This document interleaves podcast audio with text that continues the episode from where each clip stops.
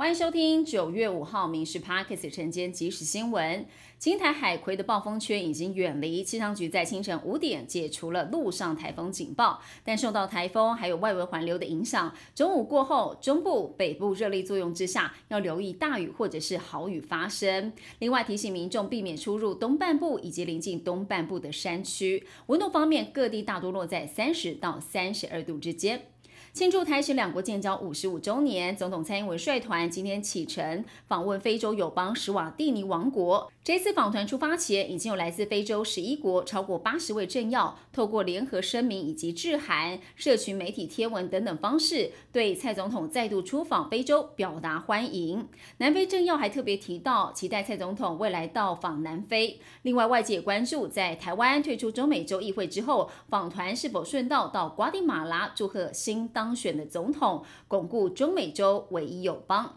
目前国内肺炎链球菌公费接种对象，七十一岁的长者，还有两个月、四个月新生儿跟一岁的幼儿。其余民众要接种的话，自费价格是大约三千八百到四千块钱。但是防疫措施松绑之后，长者跟幼儿容易感染的肺炎链球菌，恐怕卷土重来。所以现在延领公费疫苗，从七十一岁降到六十五岁。疾管署今年已经规划了二十五亿预算，采购了两百三十七万剂的结合型疫苗，最快十月就可以跟流感疫苗一起来接种。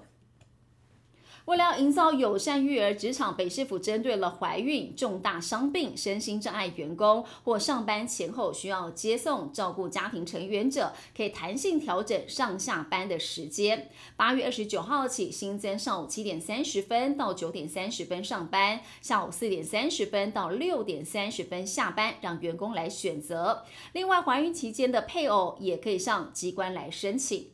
过去台湾水果外销是以中国市场为主，但是中国屡次禁运台湾水果后，我国水果外销市场转向了日本、韩国、加拿大等新兴高端市场。今年还首度把文旦跟水梨也销往英国，数量是三点五三吨。农业部表示，哦，传奇需要一个月的时间推测外销的品种是比较耐储运的宝岛甘露梨。新竹市长高虹安搭机前往日本考察，但市府发布新闻稿，指副市长蔡立青要离开市府团队，人事案十一号生效。但是人事案公布前，蔡立青并不知情，是被请辞，也让他措手不及，只能对亲近人士表示，因为生涯规划而要离开市府。而不少地方人士认为，高虹安是以最羞辱人的方式要蔡立青请辞。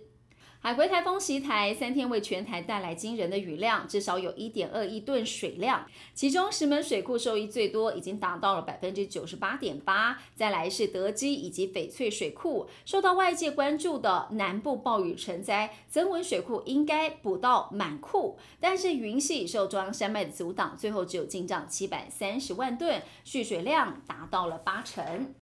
台北市立动物园的欧亚水獭金萌产下了一对双胞胎姐妹，稳定成长。保育员透过了巢箱监视器发现，金萌生产之后非常的忙碌，每天一打二跑进跑出，叼回了树枝跟干草来布置婴儿房，接着耐心引导宝宝喝奶，非常的尽职，还趁金萌外出游泳放风的空档，快速检查宝宝的体重、还有身长以及性别等，确认他们是活力充沛的双胞胎姐妹花。以上新闻由民事新闻部制作，感谢您收听。更多新闻内容锁定下午五点半《民事 Parks 晚间即时新闻》。